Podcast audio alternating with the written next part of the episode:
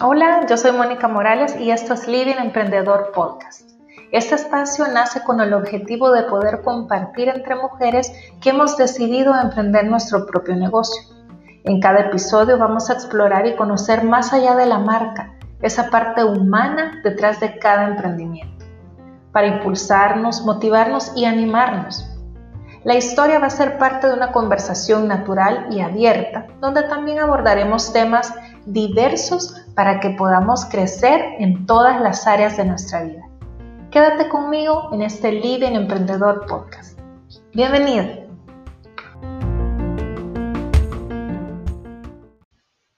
Dar el salto de ser empleado a tener tu emprendimiento no es tarea fácil. Eso requiere una preparación mental, emocional, financiera, familiar. Y nuestra invitada de este día con ella vamos a platicar acerca de los retos que tuvo que enfrentar. Una decisión que le tomó aproximadamente dos años para poderla tomar y así iniciar el sueño de su emprendimiento. Tuvo que trabajar, mientras trabajaba, pues estaba con su emprendimiento, aparte de ser un, un producto novedoso, tenía que abrir mercado aquí en nuestro país, iniciar las fórmulas de su producto desde cero y muchas otras experiencias que Graciela Cabañas de Caco Cakes nos va a compartir este día. Así es que mucha atención, toma papel y lápiz para todas aquellas que han estado eh, pensando en poder dar este salto, prepararse para dar el salto de ser un empleado, tener un salario fijo, tener una posición dentro de tu empleo, a poder emprender. Bueno, bienvenidas amigas, muchas gracias a todas las que se han unido y nos han empezado a seguir en Living Emprendedor. Y como estamos viendo, el propósito de este espacio es para conocer a empresarias salvadoreñas que así como nosotros han tenido diferentes retos, han tenido alegrías, sus experiencias, conocer atrás de la marca qué es esa parte humana de, de cada marca. Y ahora, como ya lo habíamos anunciado en nuestras redes sociales, pues vamos a conversar con una persona que en lo particular le tengo mucho cariño, tengo muchos años de conocerla. Y pues me llena de alegría de verdad el, el, reto y el paso que ella está tomando de poder emprender con algo totalmente novedoso, incursionar en, en un rubro que quizás sí ya es bastante conocido, pero la diferencia eh, es lo que me encanta. Así que quiero presentarles a Graciela Cabañas. Ella es de Caco Cake y dentro de la experiencia que vamos a conversar con ella, vamos a estar hablando, como ustedes ya lo habían visto en redes, del tema preparándonos mentalmente para el salto de empleado a empresario. Si alguna de las que nos están oyendo tiene como esta duda o tiene esta lucha y han pasado los años y no ha hecho ese salto, pues vamos a conocer todo lo que, lo que ha vivido Graciela, que yo cariñosamente le digo Grace, Así es que vamos a ver qué es lo que podemos compartir con ella. Graciela, de verdad, muchas gracias por haber aceptado la invitación. Gracias por, por darnos este espacio y, y, queremos que nos contes un poquito de, de tu historia, de Caco Cake y de esta, este salto que estás haciendo. Hola Mónica, no a ti, muchas gracias ¿verdad? por esta, ese tiempo que me has dado. Es un privilegio para mí poder comunicarle a otras mujeres, a otros emprendedores, empresarias sobre mi situación, ¿verdad? lo que yo he vivido para tomar esta decisión o este salto de la dependencia hacia la independencia. Entonces, muchas gracias Mónica nuevamente y bueno, este, informar a todas que estoy con un emprendimiento de hace ya un año y medio que se llama Caco Cakes. Kako Cakes es una marca o una pastelería japonesa en el cual elaboramos un postre, se puede decir algo famoso que nació en Japón, Osaka, entre 1970, este, y es el cheesecake japonés. Bastante conocido y famoso por su característica es que al salir del horno el pastel tiembla. Mm. Entonces es una característica bien bonita ya que los japoneses siempre buscan innovar y sacar productos cute, eh, bonitos, kawaii, que le dicen en japonés.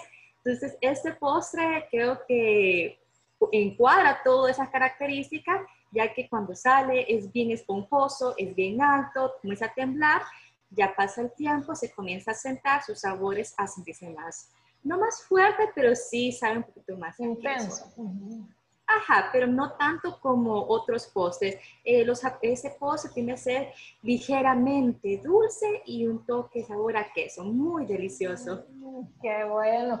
Y esto, Grace, eh, ¿dónde encontraste esta idea? ¿Dónde, ¿Dónde surge esta idea? Eh, qué tanto te costó también traerlo al país o si tú le has dado tu, propio toque.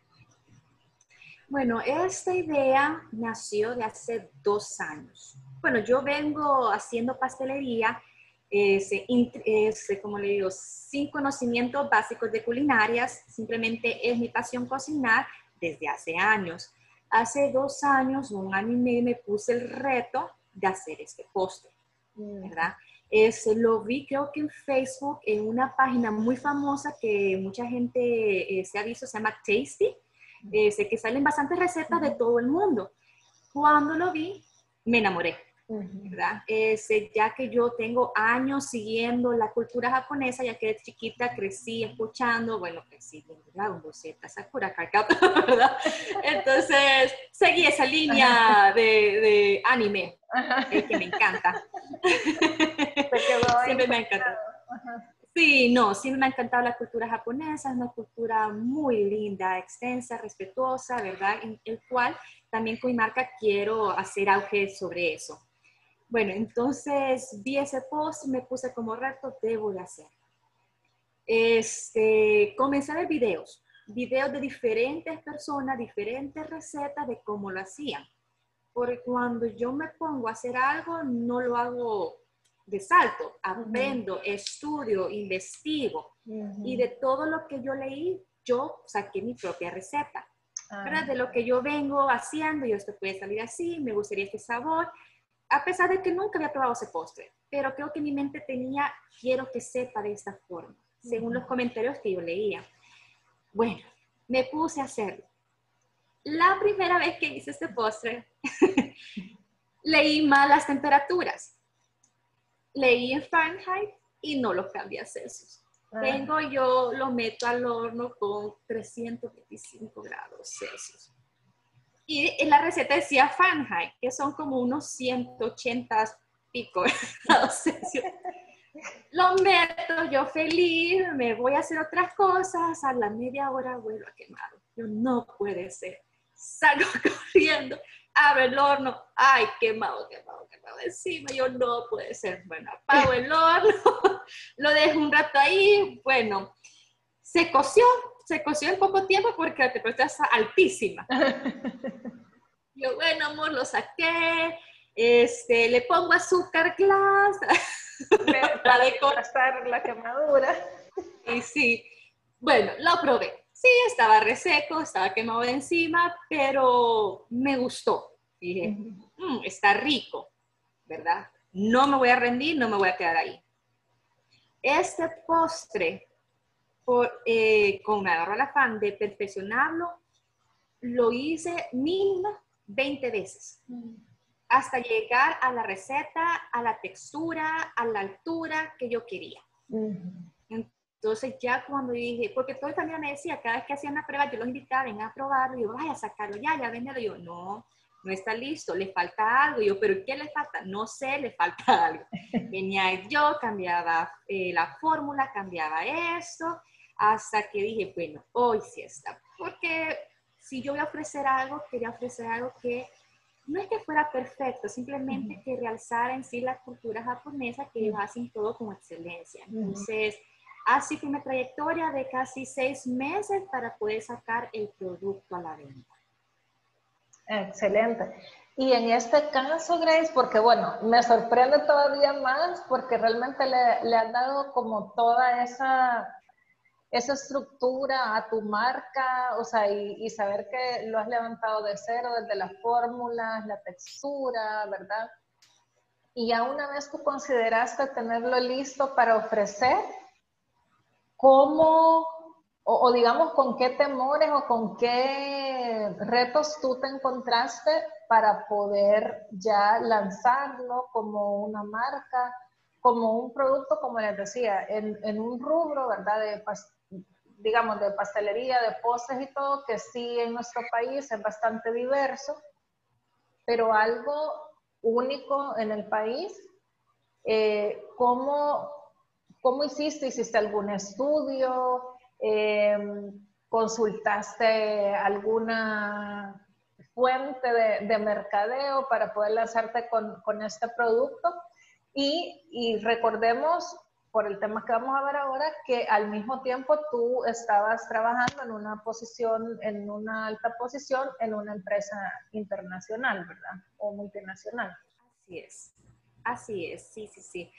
Bueno, para comenzar, este, el póster, uno de los retos que yo tenía era que era nuevo.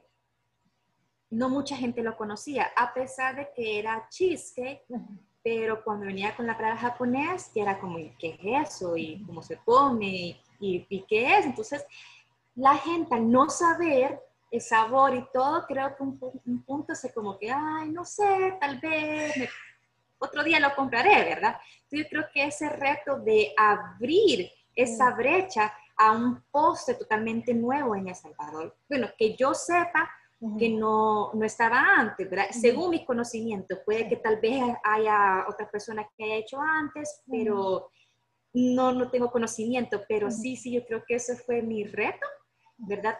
o sea, abrir esa brecha y comenzar a, enseñarle y culturizar a la gente de qué era ese producto. Entonces, mediante Isra, que fue el primer social media que yo usé, para poder lanzarlo, ¿verdad? Ahí informando que de dónde proviene, cuáles son sus características, cualidades, ¿verdad? Poco a poco comencé a generar ese, ¿cómo se llama?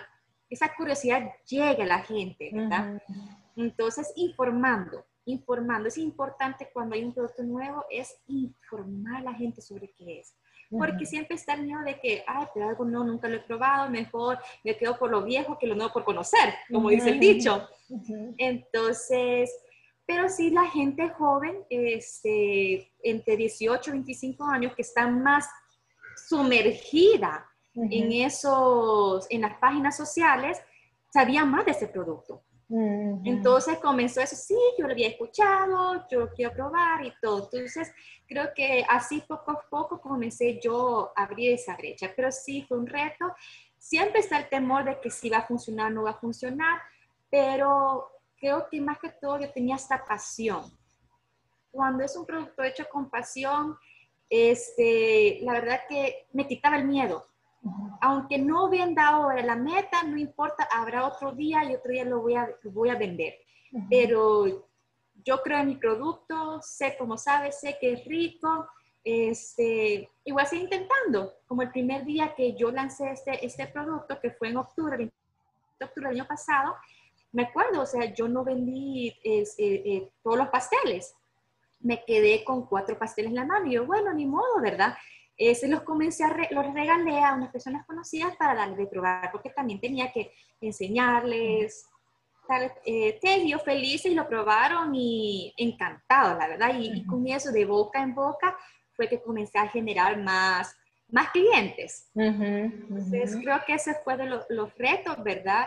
Este, el mío siempre está de fracasar, pero la verdad que tenía, creía en mi producto, creo en, este, en este pose y eso me ayudó más a, seguir adelante, a, no, a no decaer o no ponerme triste cuando no vendía y poco a poco pues yo tenía mi meta, mi meta de ventas y siempre hacía esa cantidad de pasteles y yo, bueno, me voy a forzar, voy a llamar acá, voy a presentar acá y gracias a Dios poco a poco iba todos los sábados cumpliendo las metas de venta que yo me había propuesto. Y bueno, hay una, una cosa que me llama también la atención del producto, que lo leí también en, en unas de tus redes sociales y es lo que tú decías, estás un poco educando también a, tus seguidores sobre el producto. Y que es un postre que aunque se ve sencillo, digamos, no lleva aquel montón de turrón, no lleva quizás como aquel, aquel trabajo de arte. Decoración. De decoración, pero tú comentabas que es un postre que requiere tres horas de elaboración. Así es. ¿Por qué lleva tanto tiempo? Este postre es como unir tres tipos de procesos de, de, tres pasteles. Es mm. como hacer un flan, un cheesecake y un sponge cake. Entonces llevan tres tipos de procesos. Entonces cada, cada proceso lleva su tiempo. Y es, y es importante no saltarse cada mm. uno, porque si no, no voy a lograr eh, llegar a la textura y la suavidad que yo deseo en, mis postres. Entonces, esos procesos llevan su tiempo, tengo que estar colando todos los ingredientes para hacer una mezcla homogénea, levantar mi merenga al punto que yo deseo, después eh, ese proceso de envolvimiento del merengue con la mezcla líquida, hay que hacer una mezcla muy bonita, más adelante voy a sacar esas fotos de eso, ¿verdad? Este, y aparte el horneado, el horneado se hace en una temperatura bien baja porque es un pastel tan sensible a los cambios de temperatura y el tiempo es de una hora y media más, ¿verdad? Entonces, todo eso, de la preparación hasta el horneado, son tres horas. Y ahí crece el pastel, como digo, es sencillo, o sea, sencillo a la vista, no es que es sencillo hacerlo. Claro. Es delicado, lindo. En Japón normalmente lo venden sin nada encima, solo le ponen un sello de la marca de su producto, como es el famoso Tío Rikuro o Uncle, Rikuro en Japón, Osaka, solo le ponen su sello, lo empacan calientito y se lo dan al cliente, ¿verdad? Mm. Sencillo, rico, es lo bonito.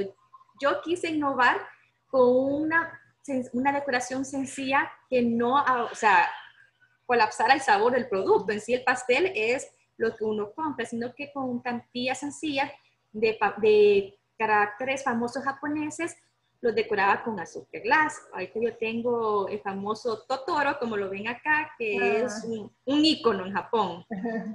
Yo desde los 12 años vengo viendo esta película que es muy linda y ahorita lanzar las nuevas plantillas de Hello Kitty.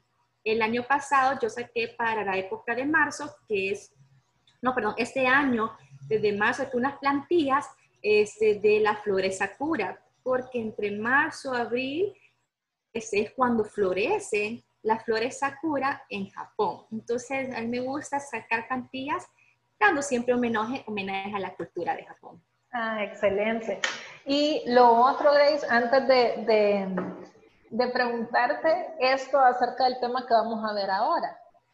Para crear, o sea, toda la, la imagen, porque todo el, el, trabajo que te llevó eh, llegar a la, a la mezcla perfecta, al sabor, ¿verdad? Toda esa exigencia que tú misma te estabas poniendo.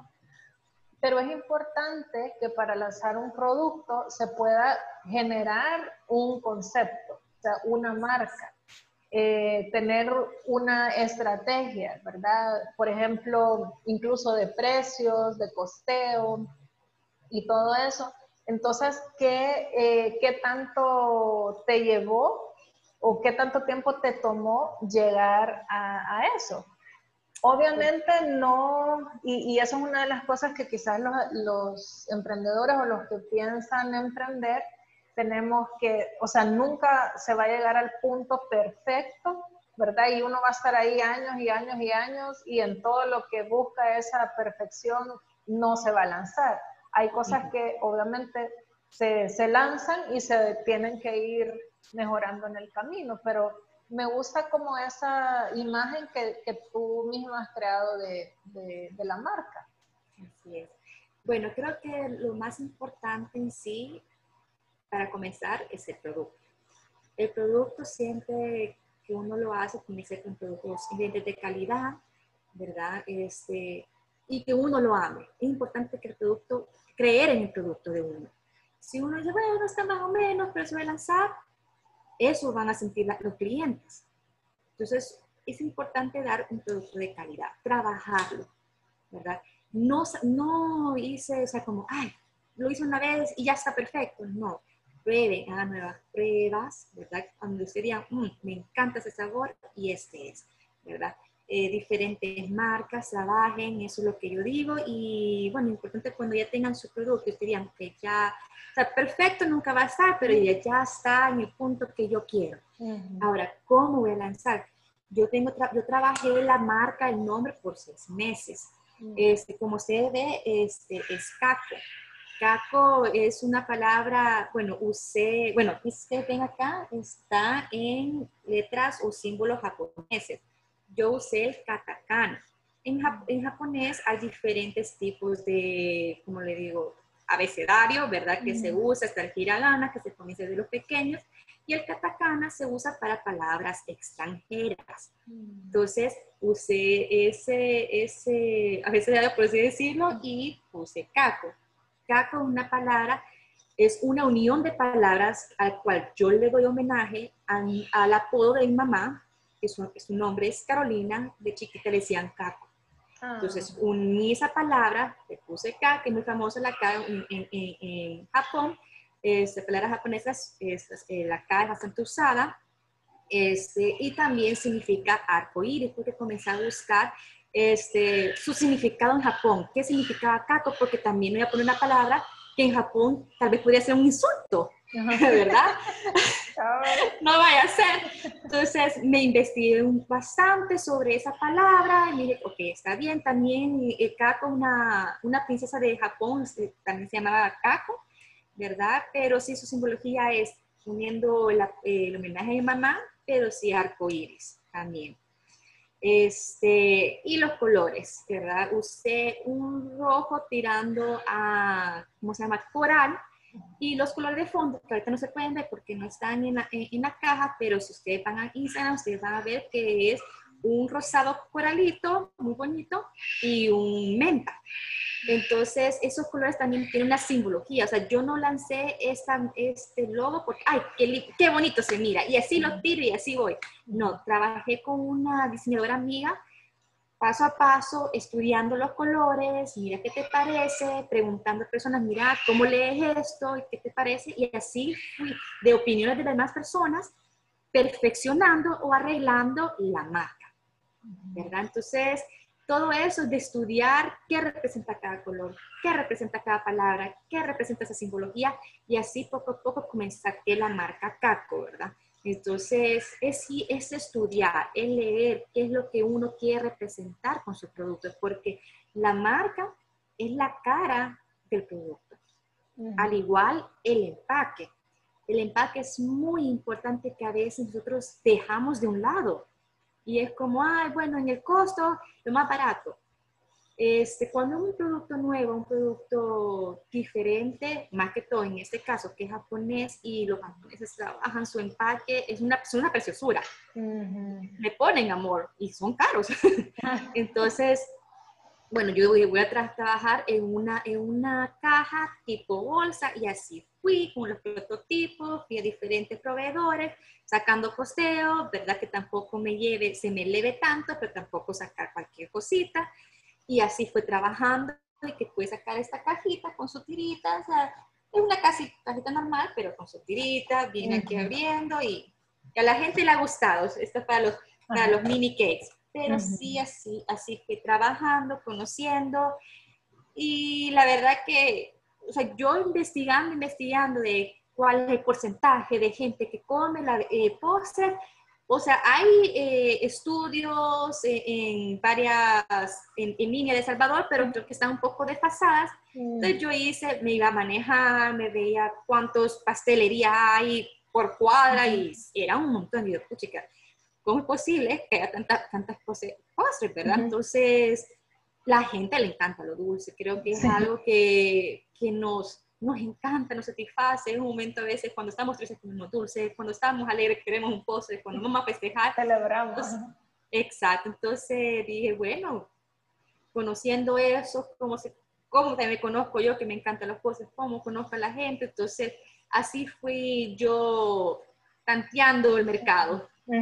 Excelente. Y fíjense que eh, oyendo a, Graciela, realmente el emprendedor tiene que saber que no es suficiente tener una buena idea, sino que hay un trabajo de investigación, hay un trabajo también de, de, venta. En el caso de Graciela, por el tipo de producto, es de abrir el mercado a un producto nuevo, como, como ella dice, no sabemos si hay en El Salvador, pero que nosotros sepamos, pues estamos hablando de un producto innovador y también tener conocimiento de ventas, conocimiento de, de mercadotecnia.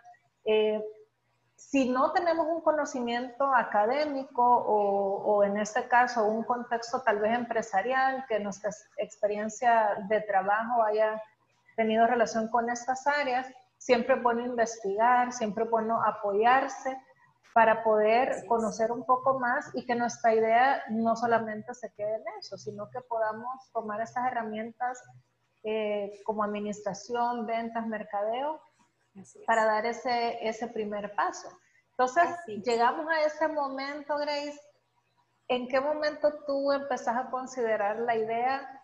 Eh, contanos un poquito, o sea, de forma general, como tu área de experiencia eh, tu estudio, tu, área de, trabajo, que sí tenías mucho que ver en la parte de, mercadeo, de ventas, de, público, de precios, y, y en qué momento llega ya, no sé si es solamente idea o la necesidad de poder ser ya independiente, o sea, que ya no te da lugar la demanda de poder mantener un trabajo fijo y tu negocio. Así es. Bueno, hablando un poco de mi background, este, yo soy ingeniera en alimentos, eh, ese fue mi, es mi profesión. Yo tomé esta carrera porque de joven sí me ha gustado las artes culinarias. En ese caso, yo lo comenté a mi mamá y me dijo, no, todavía no vas a hacer artes culinarias. Sácame una carrera de cinco años y después estudia lo que quieras. Va, perfecto. Investigué, investigué y bueno, esta carrera era casi alimentos industriales. Me encantó, estudié la carrera, leí las materias y bueno, me fui con todo. Gracias a Dios me fue súper bien, era bastante químicas, pero la verdad que me encantaba la química, la bioquímica, entonces la parte de alimentos extensa es bien preciosa conocer las características intrínsecas del producto. Entonces, así, así saqué mi carrera de cinco años. Luego, este, bueno, yo estaba trabajando en una empresa internacional de empaques flexibles en el cual yo comencé como en parte logística, importaciones, exportaciones internacionales, Estados Unidos y El Salvador. Luego fui creciendo en el parte de calidad, veía documentos, certificaciones de las, de las empresas con las que trabajábamos y eh, se me dio la oportunidad de subir de nivel o de, de, de, de ¿cómo se ha puesto? Y terminé siendo gerente administrativa y apoderada de una empresa en el cual estuve por tres años. Esos tres años creo que todo ese conocimiento ese administrativo me ayudó bastante a hacer caco lo que es ahora. Pero yo aparte seguí continuando mis estudios, eh, saqué un estudio de contabilidad para no contadores, el cual me ayudó bastante también para reforzar esa área administrativa que la verdad es que no tenía mucho conocimiento cuando agarré esta, esta, este puesto, pero yo dije, no, yo voy a seguir estudiando y yo voy a dar lo mejor de mí en esa área porque mis jefes confiaron en mí y fui estudiando. Pero todo eso unió, o sea, todo ese conocimiento pudo ayudarme a sacar costeos, a ver productos, a ver mercados, porque también estuve por un tiempo en ventas pues me ayudó también al trato hacia los clientes, qué es lo que ellos buscan. Ellos, los clientes buscan este, un trato personalizado, que la gente, o sea, humanamente hable con ellos, no como, aquí está el producto, ah, muy bien, gracias. No, ellos, ellos están comprando un producto que ellos le encantan ellos quieren sentir ese amor. Entonces, eso también ayuda bastante a poder conectarme con mis clientes vía Instagram, a, charlar con ellos, a hablar con ellos, me mandan sus fotos. Creo que también eso es parte del conocimiento que yo traje, ¿verdad? De dar ese, ese, ese servicio. Porque no solo el producto, el servicio, el servicio al cliente es fundamental en, una, en que sea un emprendimiento o en una empresa. Entonces, creo que todo eso, información, todo eso lo que vine aprendiendo, este, creo que vino a salir en flote o dio fruto con esta marca. Este, y sí, creo que este es el background, no sé cuál otra pregunta que, que seguía. Y, y, en esto, Grace, digamos, así como veíamos en el caso de, de, tu emprendimiento, poder prepararte, poder investigar, estudiar y todo, el momento en el que ya tú decidís emprender, o sea, volverte independiente, eh, salir de, de, de, la empresa donde trabajas, también requiere una preparación, ¿verdad? Una preparación familiar, en tu caso, compartirlo con tu esposo, platicarlo, una preparación emocional de todos los retos que van a venir, eh, esas dudas que se pueden presentar y todos los lo, lo, hola pequeño. Aquí está mi bebé va mi amor Vaya, Está bien, todo bien. Nuestro niño. Es mi terremotito de dos años.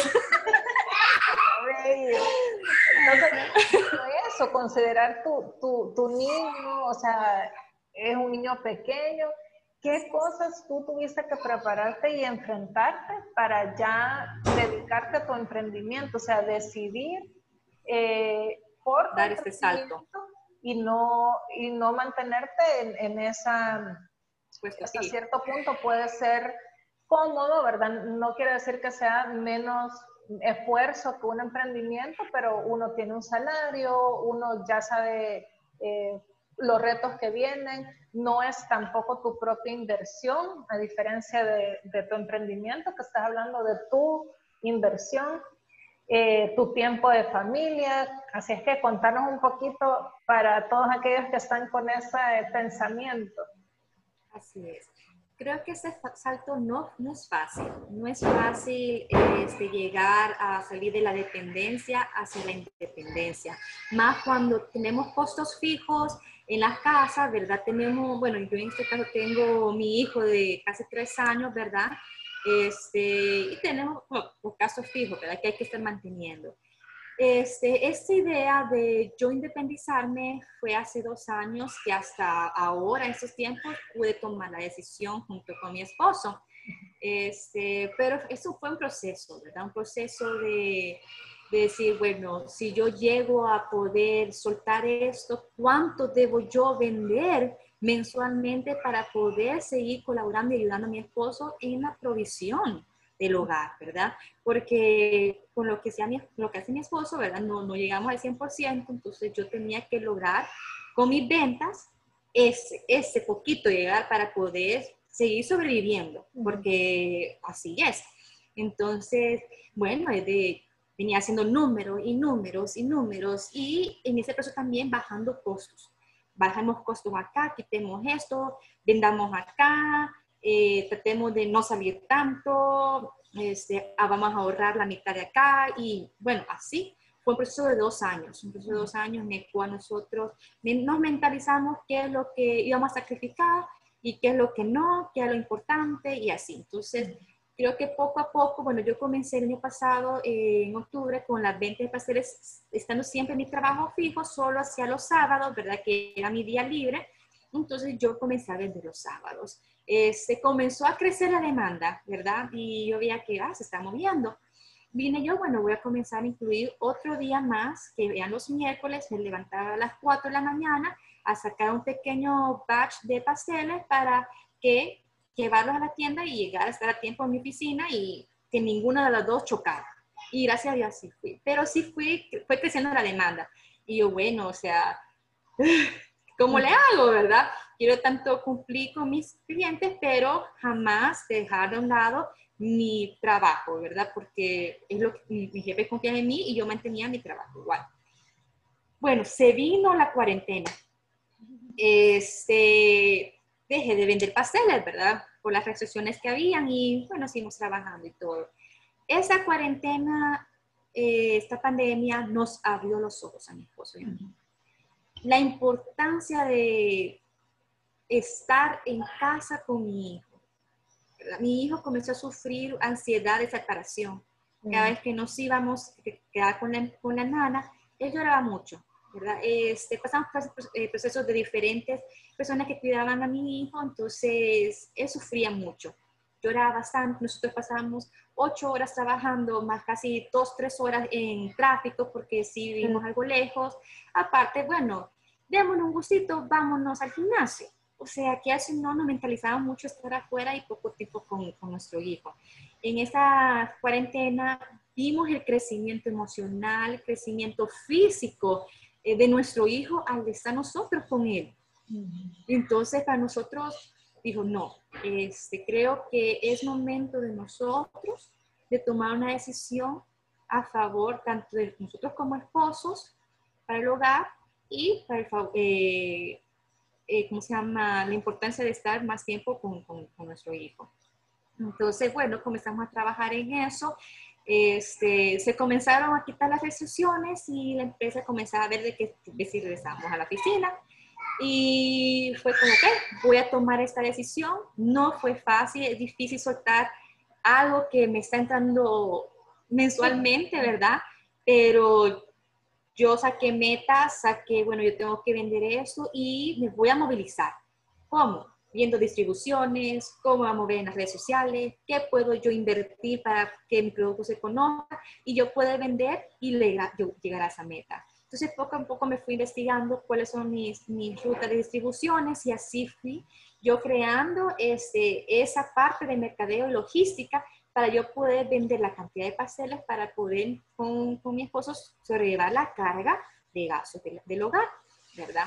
Sin sacrificar este, la calidad del producto ni nada. Entonces, así fui, fue como que, ok, yo creo que ya es el momento en que yo aplique mi carta de renuncia. Entonces, después de siete años trabajar en, este, en esta empresa, yo puse mi carta de renuncia con la tristeza en mi corazón porque crecí bastante ahí, aprendí, ellos también, ¿verdad? Con la tristeza de, de decirle adiós a, a mi persona, este, ya después de siete años, pero gracias a Dios lo aceptaron de una forma súper bien porque ellos sabían que mi motivo principal fue por el bienestar de mi hijo. Entonces, así fue la decisión, no fue de un día para, de, para otro, casi fue dos años, un proceso de dos años para poder nosotros llegar a ese punto y decir, ok, vamos a tomar esta decisión. Ah. excelente. Y bueno, Andrés, ¿qué, ¿qué le pudieras tú recomendar a aquellas mujeres emprendedoras? Me encanta lo que estás diciendo y, y de hecho lo vamos a tocar en próximos episodios, la la realidad de emprender siendo mamá y sobre todo siendo mamá de un niño pequeño. Lo vamos a tocar en otro episodio. Tenemos otra invitada ya para eso.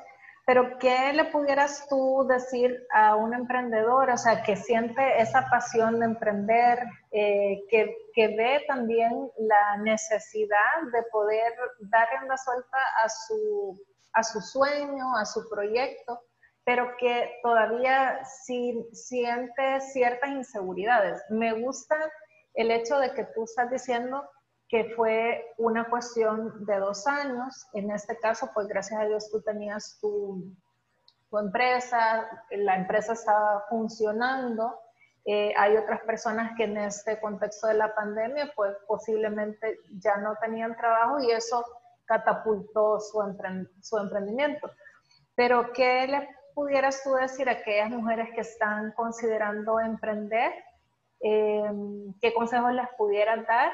No es algo tampoco que, que, se pueda hacer arrebatado según lo que, lo que hemos estado viendo de tu experiencia. Sí, yo les recomiendo a aquellas personas que quieren este, sacar un emprendimiento es que salgan de la caja, que no se queden con los mismos productos que hagan algo innovador, algo nuevo, que no caigamos en la misma tendencia de hacer siempre lo mismo, eh, que se investiguen, ¿verdad? Si algo les apasiona y dicen, bueno, yo quiero hacer eso, háganlo, investiguen, infórmense, perfeccionen la receta, trabajen en eso, trabajen en la marca, los colores, cada color representa una simbología, o sea, ¿qué es lo que representa estos colores que nosotros queremos dar? Eso también es importante. Entonces, salgan de esa caja de lo que ya vemos nosotros que están vendiendo, esto ya lo están haciendo, pero si lo quiero hacer, ¿qué es lo nuevo que yo voy a aportar a mis clientes? Eso es importante. O sea, innovar, ya tal vez es un producto que ya existe, pero ¿cómo puedo innovarlo? ¿Verdad? ¿Cómo puedo mejorarlo? ¿Qué experiencias nuevas le voy a traer a, a, mis clientes?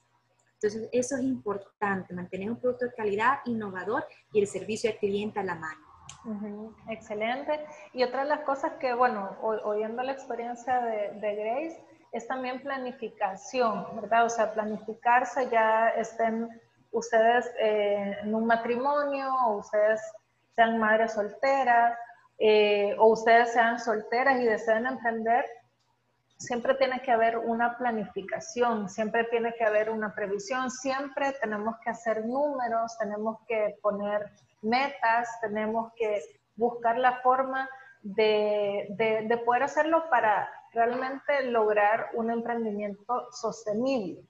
Sostenible y que no sea solamente por la necesidad que tengo ahorita, sino con la idea de que ese emprendimiento llegue a ser una empresa establecida, ¿verdad?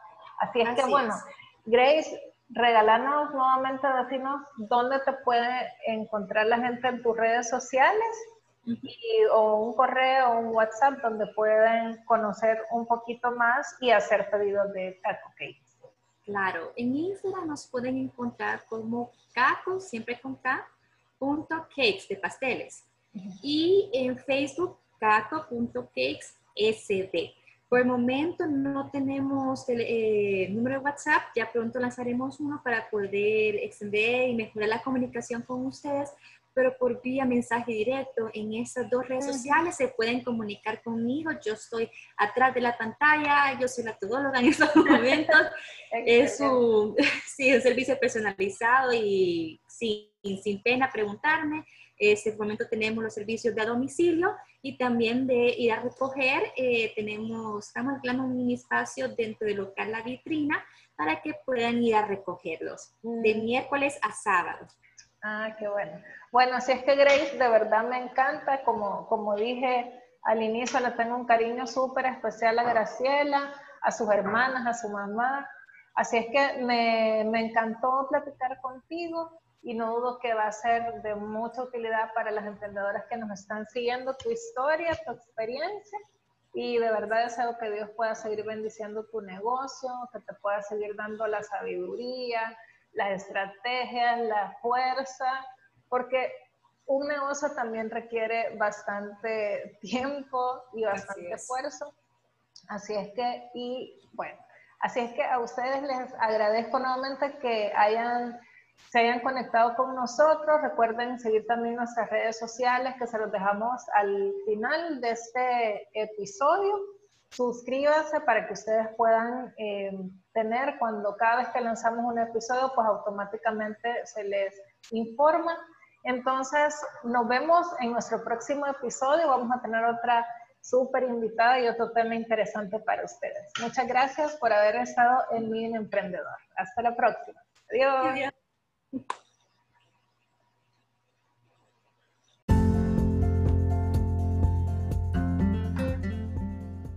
Para no perderte ninguno de los episodios, suscríbete a este podcast y recibirás notificaciones automáticas.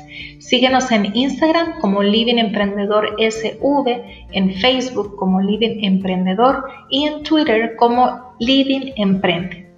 Déjanos saber tus comentarios y sugerencias. Además, coméntanos a quienes te gustaría que tuviéramos de invitadas en nuestro living. Gracias por acompañarnos y ser parte de este espacio. Hasta la próxima.